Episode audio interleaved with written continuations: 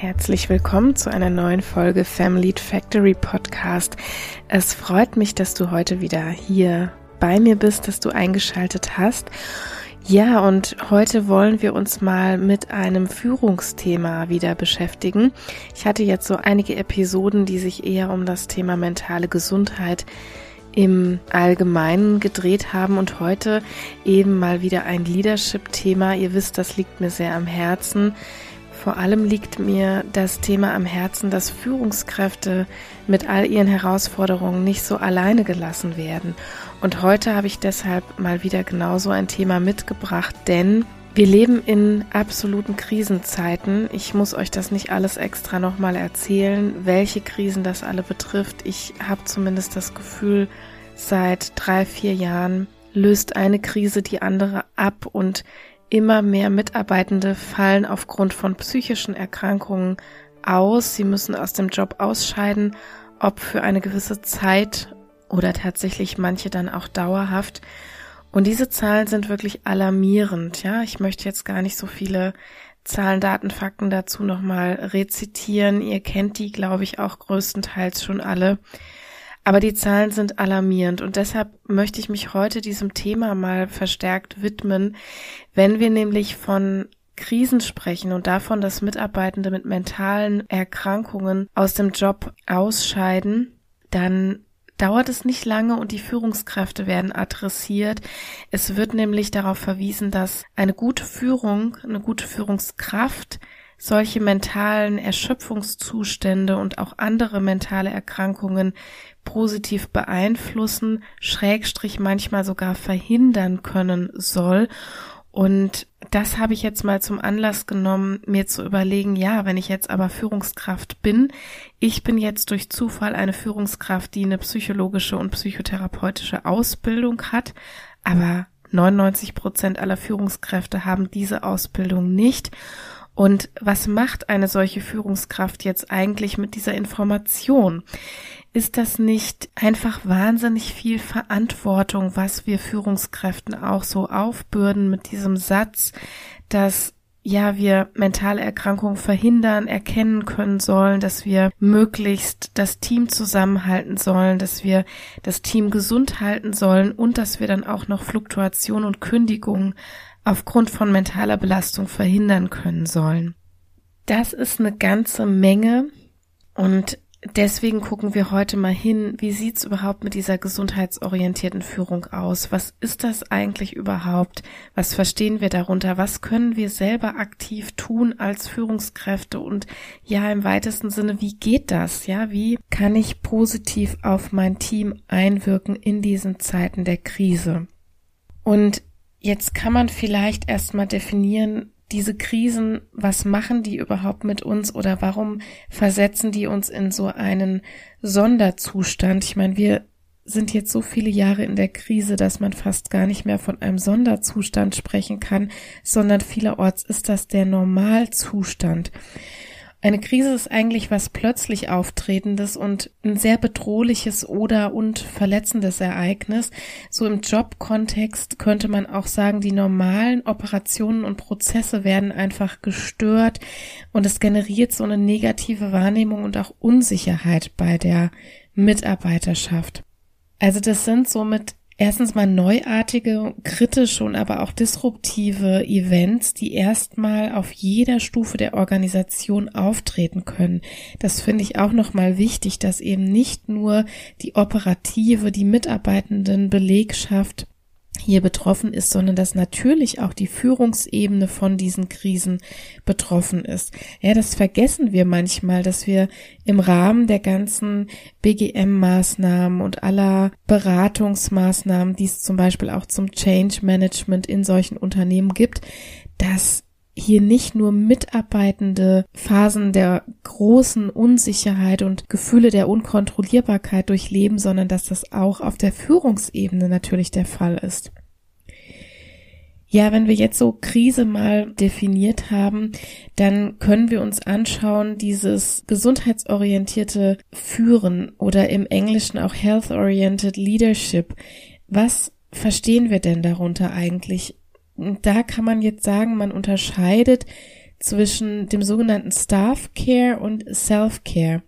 Also Staff Care meint das mitarbeiterbezogene gesundheitsförderliche Leadership, ja, was wir vielleicht auch jetzt am ehesten drunter verstehen. Und Self-Care meint dann gesundheitsförderliche Selbstführung, also von beiden, von Mitarbeitendem und der Führungskraft.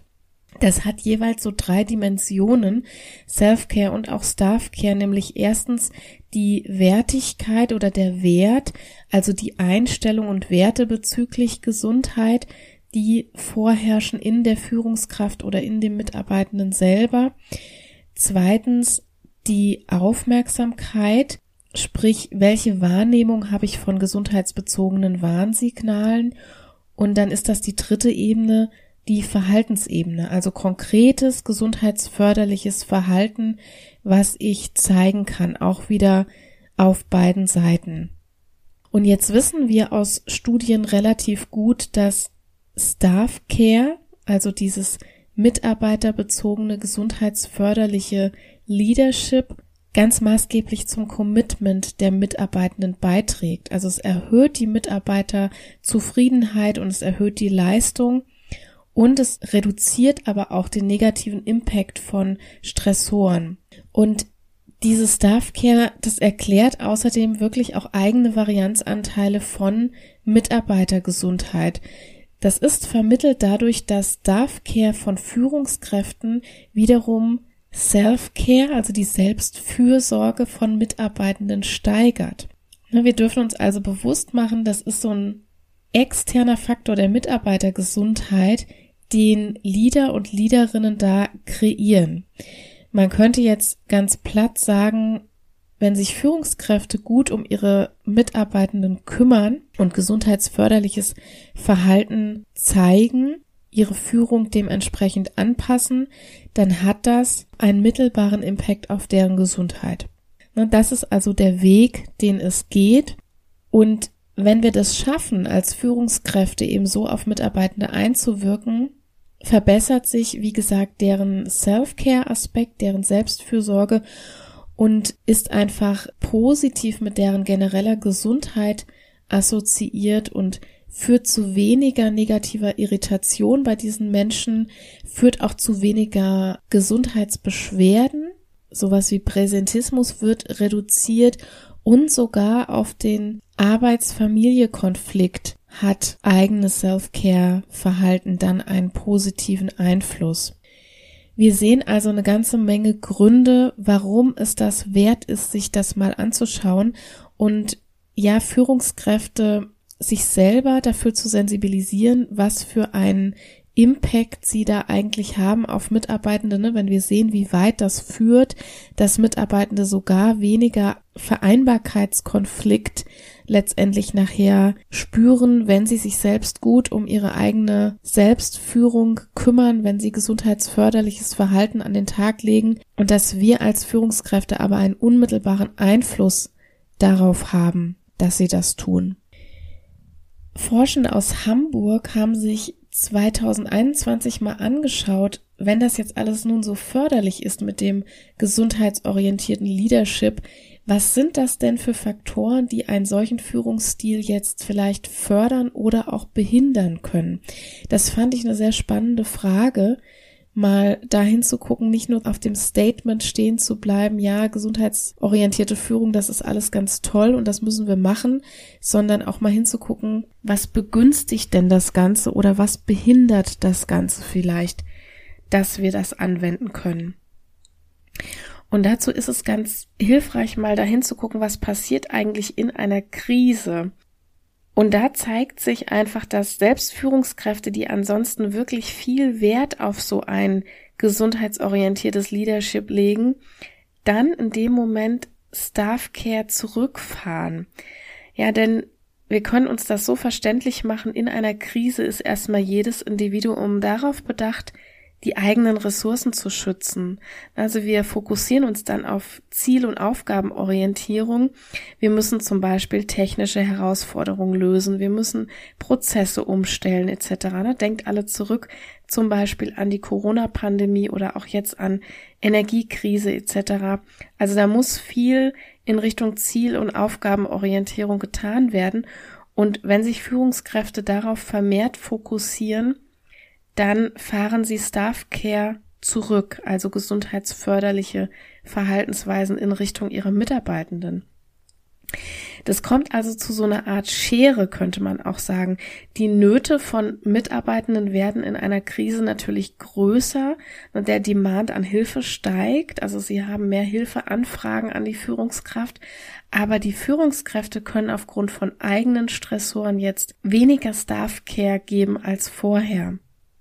Ja, wie sieht das Ganze vielleicht aus? Die reagieren dann zum Beispiel weniger auf die Beschwerden oder sie beziehen auch die Gesundheit ihrer Mitarbeitenden bei Entscheidungen einfach weniger mit ein, ne, weil sie jetzt ganz effizient arbeiten müssen, weil sie ganz lösungsorientiert arbeiten müssen. Und da fällt dann so dieser Gedanke an die Gesundheit von Teammitgliedern manchmal einfach hinten runter. Und die Folge ist jetzt, Mitarbeitende sind eigentlich erschöpfter und betreiben auch weniger Self-Care, werden dementsprechend eher krank. Man hat auch herausgefunden, dass so die transformationale Führung sinkt während so einer Krise und die transaktionale Führung steigt während einer Krise. Der Grund wird von Forschenden jetzt darin gesehen, dass es in so einer Krise einfach mangelnde Zeit und mangelnde Gelegenheiten gibt, dass so der entscheidende Faktor ist, warum diese Führungsstile sich in der Krise nochmal ändern. Ja, und es zeigt sich auch, dass Staff Care umso effektiver ist eigentlich, je ernster die Krise für die Betroffenen war. Also man hat hier die Probandinnen gefragt, wie ernst ist die Krise, wie ernst ist die Lage für euch gerade und man hat das nochmal in Beziehung gesetzt dazu, wie effektiv so diese gesundheitsorientierte Führung an der Stelle war. Und da sieht man einen ganz deutlichen Zusammenhang. Was also erstmal so vielleicht paradox anmutet, ist gut erklärbar. Ne? Die Bedürftigkeit der Mitarbeitenden steigt ja mit der Schwere der Krise. Und jetzt sind sie also umso empfänglicher für die Angebote, die eine Führungskraft zu diesen Zeiten auch machen kann. Ja, so das Fazit besonders dieser Studie aus Hamburg ist, dass die Organisationen wirklich gut daran tun, die Führungskräfte immer daran zu erinnern, welchen Impact und welche Verantwortung sie auch für die Gesundheit ihrer Teammitglieder haben. Na, das könnte jetzt zum Beispiel so im Rahmen von BGM auch als Feedback-Schleife passieren, also dass wir im Rahmen von einer BGM-Strategie wirklich Führungskräfte auch routinemäßig mit ins Feedback nehmen oder ihnen Feedback darüber geben, wie ist das Team gerade aufgestellt, was gibt es vielleicht auch für Beschwerden, für Krankheitsausfälle etc. und sie somit immer noch mal in regelmäßigen Abständen auch zu sensibilisieren dafür, was für eine tragende Rolle sie in diesem ganzen Geschehen auch haben. Natürlich kann man aber auch spezielle Trainings für Führungskräfte anbieten, um einfach Warnsignale bei Mitarbeitenden besser zu erkennen. Und ich finde, was wir noch viel mehr verstehen dürfen, einfach in der Unternehmenslandschaft, ist, dass solche Maßnahmen wirklich eine Investition sind, die sich auszahlt. Also wir sehen, dass diese Verhaltensweisen von Führungskräften ja besonders in einer Krise stark gebraucht werden und wirklich dann einen Unterschied machen. Also das ist ein präventiver Puffer, den wir da ganz aktiv setzen können, wenn wir vorher in solche Trainings investieren beispielsweise. Was wir ja sehen konnten, dort wo wir schon immer zum Beispiel eine Personalnot hatten, also quasi uns in einer Dauerkrise befunden haben, ne? der Gesundheitssektor ist hier ganz vorne mit dabei zu nennen, und Führungskräfte dann auch nur wenig Ressourcen in die Personalführung investieren konnten, diese Arbeitsplätze haben während der Pandemie auch am meisten Personal verloren. Das waren die Kitas, die Restaurantküchen, die Altenheime, die Krankenhäuser etc. Diese Mitarbeitende sind am meisten erschöpft und haben auch die meisten Ausfälle produziert. Und somit hat mangelndes gesundheitsorientiertes Leadership im Vorfeld sozusagen dann eine Kettenreaktion ausgelöst. Wir könnten vielleicht auch sagen, Unternehmen, deren Führungskräfte nicht gesundheitsorientiert führen, die sind einfach nicht krisenfest am Ende. Ja, jetzt möchte ich aber nicht auf diesem Status quo sozusagen die ganze Zeit herumreiten, sondern wir wollen jetzt nochmal auf unsere drei Facetten ein bisschen eingehen. Ich habe eben gesagt, es geht so um die Wertigkeit, welche Einstellung, welche, welchen Wert gebe ich Gesundheitsorientierung, wie ist, wie stark ist die Aufmerksamkeit auf Warnsignale und was ist so eigentlich gesundheitsförderliches Verhalten oder gesundheitsorientiertes Verhalten. Also was kann man jetzt konkret tun? Was bedeutet es konkret, gesundheitsorientiert zu führen? Das ist mir heute eigentlich nochmal so die wichtigste Message, die ich rüberbringen möchte. Und als allerersten Impuls habe ich mitgebracht, dass wir auf jeden Fall Zeit für individuelle Gespräche investieren müssen. Das sollten wir generell immer, aber auch in Bezug auf das gesundheitsorientierte Leadership ist es einfach deshalb so wichtig, diese Zeit zu investieren, weil Bedürfnisse und Bedarfe der Mitarbeitenden einfach so individuell sind. Es geht ja in der Krise oder auch schon vorher immer um Ängste und Unsicherheiten, aber wovor jemand Angst hat, das kann einfach sehr, sehr unterschiedlich sein in deiner Belegschaft. Na, bei einer Person, da sind es vielleicht Existenzängste und sie befürchtet zum Beispiel, dass der Betrieb die Krise nicht überleben wird. Bei einer anderen Person, da sind es Krankheitsängste, während der Pandemie zum Beispiel sehr weit verbreitet. Bei wieder einer anderen Person, da geht es darum, dass sie vielleicht befürchtet, den Workload nicht zu schaffen oder nicht zu genügen oder ähnliches. Das heißt, wir kommen einfach nicht umhin, uns Zeit für Personalführung zu nehmen. Nun, das bringt mich aber schon zum Faktor Organisation. Auf der Organisationsebene, da muss einfach ein Mindset herrschen, dass Personalführung wirklich eine Aufgabe ist. Wenn im Unternehmen so ein Mindset existiert, das davon ausgeht, Führung passiert irgendwie so nebenbei, ne, dann gute Nacht. Also dieses Mindset, das drückt sich unter anderem zum Beispiel in der Leitungsspanne aus. Unter Leitungs- oder Führungsspanne, da verstehen wir so etwas wie die Anzahl Mitarbeitende, die auf eine Führungskraft kommt. Oder man könnte auch sagen, wie viele Direct Reports habe ich im Team. Und ich habe das irgendwann mal recherchiert und da gibt es so ganz tollkühne Rechnungen auch dazu. Ganz oft wird davon gesprochen, dass sich eine optimale Leitungsspanne bei etwa vier bis zehn Personen bewegt. Und ich glaube, da werden jetzt einige von euch vielleicht schmunzeln. Also ich habe gerade 26 Menschen in, im Direct Report in meinem Team. Bis vor wenigen Monaten waren das 48 Personen. Und man kann sich jetzt leicht vorstellen, dass es nicht möglich ist, die mentale Gesundheit von 48 oder auch 148 Menschen im Blick zu behalten. Bei vier bis zehn, da geht das sehr wohl. Und wir müssen deshalb festhalten, das ist also ein strukturelles Thema. Ich würde dazu sagen, das kommt immer darauf an, worauf wir natürlich unseren Fokus legen wollen.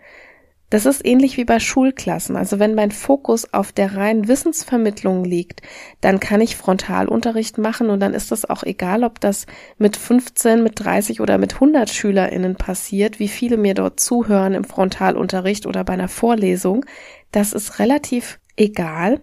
Wenn ich aber allerdings Kompetenzen vermitteln möchte, wie Empathie, wie Teamfähigkeit, wie Kommunikation, wie Self-Promotion und so weiter, oder wenn ich auf Stärken und Schwächen gucken will, dann muss ich kleine Gruppen haben, ne? denn dann muss ich ja auf einzelne SchülerInnen individuell eingehen können. Und so ist das im Unternehmen als Leaderin und Leader eben auch. Wenn ich nur die Aufgaben des Unternehmens lösen will, dann ist es relativ egal, wie groß oder klein mein Team ist. Im Zweifel, je größer, desto besser. Aber wenn ich möchte, dass ich für die Gesundheit dieses Teams auch sorgen kann, dann darf ein Team nicht aus 150 Menschen bestehen. Zumindest nicht, ohne dass es darin noch weitere Führungspersonen gibt. Okay, das war jetzt die Führungsspanne. Was können wir noch tun? Also wir können dann, wenn wir um die individuellen Bedürfnisse und Schwachstellen von Mitarbeitenden wissen, natürlich dann darauf blicken, wie wir diese dann adressieren können. Sonst bräuchten wir sie ja gar nicht zu erheben. Also wir müssen dann schauen, wie adressiere ich das Ganze. Und ein ganz simples Beispiel, aber wenn ich jetzt drei Leute im Team habe, die mir immer wieder von Rückenproblemen erzählen, ne, dann kann ich zum Beispiel mal schauen, kann man denn einen regelmäßigen Mitarbeiterkurs hier zum Beispiel etablieren. Jemand, der ein bis zweimal die Woche vorbeikommt, um kurze Einheiten zur Rückengesundheit anzubieten. Wahlweise kann das natürlich auch in irgendeinem Studio stattfinden. Das ist so etwas, was ich immer empfehlen würde, wenn ich eine Diagnostik, eine Analyse darüber gemacht habe, was ist im Team eigentlich los, was braucht wer. Vielleicht brauchen auch einige Mitarbeitende dasselbe. Dann zu gucken, was kann ich hier unmittelbar im Team organisieren, was genau diese Punkte adressiert. Ich kann vielleicht eine Supervision, eine Mediation anbieten, ne? das ist damit gemeint. Was ich auch immer tun kann als Führungskraft ganz konkret ist, ich kann sehr offen und transparent einfach über Hilfsangebote aufklären. Wie kann das passieren? Zum Beispiel, dass ich im Teamraum irgendwelche Flyer auslege oder am schwarzen Brett oder am Whiteboard aushänge. Das können Infos zu Beratungsstellen sein, zu Selbsthilfegruppen, zu Treffpunkten etc. das ist ganz, ganz simpel und ganz leicht, aber nicht immer findet das statt. Ich habe in einem meiner letzten LinkedIn-Posts zum Beispiel auch zum Thema Sucht etwas gemacht. Ne? Wenn Suchterkrankungen im Team ein Thema sind, dann tun sich Führungskräfte hier auch immer gut daran, Informationen erstmal über Hilfsangebote dazu zu geben, es sehr niederschwellig ist, wo sich ein Mitarbeitender dann selbst überlegen kann, will ich mich bei dieser Adresse zum Beispiel mal melden oder will ich das nicht? Aber zumindest diese Info sollte allen Mitarbeitenden bekannt sein. Und jetzt kann ich als nächstes aber vor allem selbst auch ein gutes Modell sein. Denn das unterschätzen viele. Wie wir in der Studie eben gehört haben, ist das aber wirklich korreliert. Wenn ich als Leaderin selbst fürsorglich bin, dann sind es tendenziell meine Mitarbeitenden auch. Ne, es ist immer wieder schön, wenn Führungskräfte was von regelmäßigen Pausen erzählen, aber dann selbst zwölf Stunden durcharbeiten. Ich sollte auch nicht verschnupft und fiebrig ins Büro kommen und ich sollte vielleicht auch nicht mehr abends um 23 Uhr irgendwelche Mails versenden. Das sind alles Dinge, die ich mittlerweile wirklich als mangelhafte Selbstführung bezeichnen würde. Ich weiß, das klingt für manche jetzt vielleicht etwas krass, aber wer sonntags irgendwelche Mails versenden muss, der macht für mich im Alltag wirklich irgendetwas falsch. Etwas anderes ist es natürlich, wenn man zum Beispiel selbstständig ist oder remote ohne feste Zeiten arbeitet.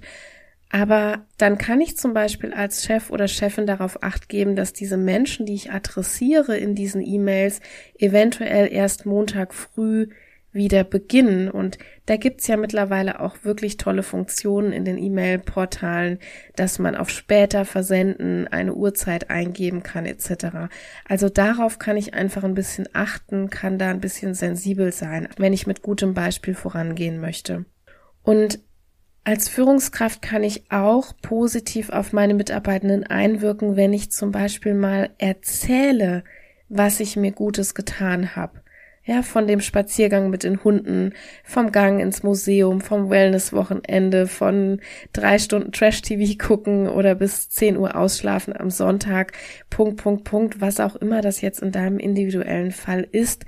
In diesem Punkt geht es darum, authentisch zu sein und zu zeigen, dass du selbst auch fürsorglich mit dir selbst umgehst und vor allem Mitarbeitenden auch eine Idee davon zu geben, dass erfolgreich sein in deinem Unternehmen nicht mit rund um die Uhr arbeiten verknüpft ist.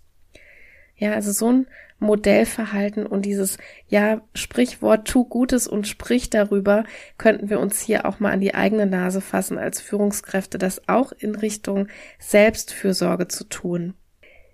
So, der nächste Impuls geht ein bisschen dahin, wenn ich beobachte, dass Mitarbeitende einfach eigene Warnsignale nicht ernst nehmen oder dass sie sich gegebenenfalls überlasten, dann ist es meine Aufgabe als verantwortungsvolle Führungskraft, diese Menschen auch mal darauf hinzuweisen. Ich habe das zum Beispiel schon zahlreich bei meinen Mitarbeitenden gemacht. Ich arbeite ja, wie gesagt, im Gesundheits- und im therapeutischen Setting und meine Mitarbeitenden die allesamt auch in diesem helfenden Beruf tätig sind, die neigen gerne mal dazu, selbst nicht sehr fürsorglich mit sich umzugehen, Warnsignale zu überhören etc. Und ich habe zum Beispiel schon Mitarbeitende dazu gezwungen, ihre Mittagspause einzuhalten. Ich habe auch schon Mitarbeitende dazu angehalten, längere Erholungsurlaube zu nehmen. Ich hatte da so Pappenheimer, die immer nur ein, zwei Tage Urlaub eingereicht haben.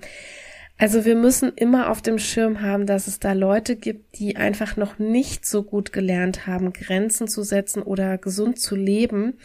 Na, nicht jeder ist hier auf demselben Stand. Da dürfen wir einfach nachhelfen, wenn wir sowas sehen. Verstärkung ist hier auch ein ganz großes Thema. Nur überleg dir gut, was du am Arbeitsplatz verstärken möchtest wenn du jetzt noch applaudierst, wenn ein Mitarbeiter dir gestern Abend um 21 Uhr irgendeine E-Mail gesendet hat, dann geht das wirklich auf deine Kappe. Oder wenn du dich wertschätzend äußerst, wenn jemand seine Pause übergeht oder krank zur Arbeit kommt, na, dann ist das nicht gesundheitsförderlich, sondern sogar verantwortungslos. Summa summarum, die Zeiten, in denen Burnout irgendwie das neue Cool war, die sind hoffentlich vorbei und du hast jetzt vielleicht hoffentlich so ein paar Anhaltspunkte kennengelernt, die du auch ganz gut anwenden kannst als Führungskraft, wenn du ein Team verantwortest, aber übrigens genauso natürlich du als Angestellter und Angestellte in einem solchen Team. Denn all diese Care-Arbeit, über die ich jetzt hier so gesprochen habe, die gilt natürlich ebenso für uns selbst. Ne? Auch wir als Angestellte kreieren ja Normen und Kulturen in unserem Team, wir führen uns selbst und auch wenn wir nicht führen, dann dürfen wir ja gute Beispiele und gute Modelle abgeben und dürfen trotzdem auch andere darauf hinweisen, wenn wir sehen, dass sie eben nicht sehr fürsorglich mit sich selbst sind oder wenn wir auch Hilfsangebote kennen, die hilfreich für jemanden sein können. Ja, ich fasse jetzt noch mal ganz kurz für euch zusammen, was all die konkreten Impulse waren, die ich jetzt so genannt habe, um gesundheitsorientiert zu führen oder sich auch gesundheitsorientiert selbst zu führen. Das erste war, sich ausreichend Zeit dafür zu nehmen. Mit dem Mindset, dass Personalführung einfach auch Zeit braucht. Das ist, wie gesagt, auch ein strukturelles und Organisationsthema. Und dann ging es darum, individuelle Lösungen für sehr individuelle Bedarfe zu finden. Hier gilt wirklich so ein bisschen das Schlüssel-Schloss-Prinzip. Ne? Also Gießkannenlösungen führen selten zum gewünschten Erfolg. Und dann kannst du einfach auch sehr offen und transparent über Hilfen aufklären, zum Beispiel indem du Adressen, Angebote oder Flyer publik machst. Als nächstes auch ganz wichtig, ich habe es vorhin noch mal gesagt, practice what you preach. Ne, sei ein gutes Modell, sei selbstfürsorglich mit dir und sprich auch darüber. Also gib anderen eine Idee, wie gute Selbstführung auch aussehen kann.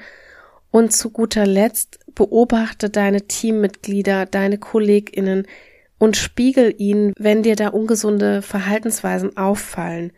Na, wenn du Führungskraft bist, dann hast du hier natürlich auch nochmal eine ganz andere Macht im positiven Sinne. Dann kannst du nämlich gegebenenfalls auch Maßnahmen einleiten, die ein solches Verhalten unterbinden. Also so wie ich das vorhin erzählt habe, dass ich Pausen angeordnet habe oder dass ich regelrecht auch veranlasst habe, dass jemand mehr als ein, zwei Tage zusammenhängenden Erholungsurlaub einreicht. Das waren so meine ganz konkreten Impulse zum Thema gesundheitsorientierte Führung.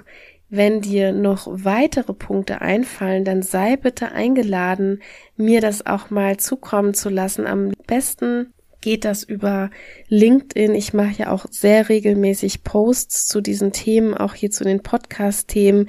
Setz doch ruhig was in die Kommentare, wenn du jetzt noch den ein oder anderen Punkt im Kopf hast, denn ich erhebe absolut keinen Anspruch darauf, dass ich hier immer vollständige Listen oder vollständige Impulsansammlungen wiedergebe. Das sind wirklich alles Momentaufnahmen, Dinge, die mir auch in meiner Recherche und Vorbereitung gerade einfallen, die ich vielleicht konkret im Alltag auch schon tue oder die ich aus meiner Expertise rausziehe. Aber das will immer nicht heißen, dass es da nicht noch mehr Dinge gibt und ich profitiere immer ganz sehr und ich finde, die Community kann auch ganz viel davon lernen, wenn ihr mal eure eigenen Beispiele auch einbringt. Also melde dich da ruhig zu Wort und fühl dich eingeladen, hier auch mit zu diskutieren. Ein Podcast ist zwar erstmal ein Monolog, aber der ist für mich auch nur Anstoß und Impulsgeber, dann wieder mehr ins Thema mit euch einzusteigen. Ja, wenn du noch nicht Abonnent oder Abonnentin bist, dann werde es natürlich noch sehr gerne. Verpasst keine neue Episode. Die kommen immer montags raus hier in der Family Factory zu den Themen mentale Gesundheit, Leadership, Vereinbarkeit und New Work. Ich freue mich sehr, wenn du dauerhaft dabei bleibst und bewerte natürlich sehr gerne die Episoden. Das hilft ganz, ganz sehr weiter, dass sie im Podcast-Universum gut auffindbar sind und dass der Podcast einfach noch mehr Reichweite bekommt. Wenn du die Episoden oder den ganzen Podcast in deinem Netzwerk teilst, das ist immer das Allertollste, weil dann kommen auch ganz viele Menschen dazu, die den Podcast vielleicht vorher überhaupt nicht gesucht hätten. Und davon profitiere ich als Podcasterin natürlich auch sehr. Ich mag das immer nicht so gerne, Werbung in eigener Sache zu machen, aber wir sind darauf angewiesen. Also wenn du die paar Sekunden erübrigen magst und mir ein paar Sternchen in deiner Podcast-App verteilst, dann bin ich wirklich sehr, sehr dankbar dafür und freue mich sehr, wenn ich auch die ein oder andere Rezension lese. Hab du eine wunderschöne Restwoche. Wir hören uns wieder nächsten Montag, wie gesagt. Mach's gut. Tschüss.